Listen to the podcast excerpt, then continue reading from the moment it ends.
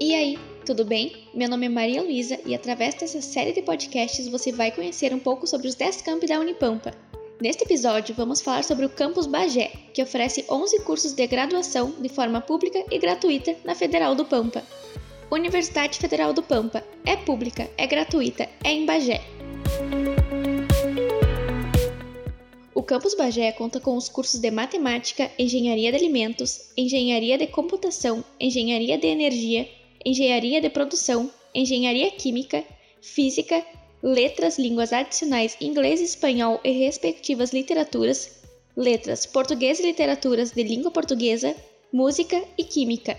Além disso, em 2017 foi inaugurado o Planetário da Universidade, o campus também possui restaurante universitário e toda a estrutura necessária para oferecer uma formação de qualidade e gratuita. A Unipampa ainda possibilita a inscrição para o plano de permanência e em diversos auxílios oferecidos pela Federal do Pampa. A Rainha da Fronteira. Assim é conhecida a cidade de Bagé, justamente por sua localização próxima ao rio Camaquã, na fronteira com o Uruguai. Atualmente possui cerca de 120 mil habitantes.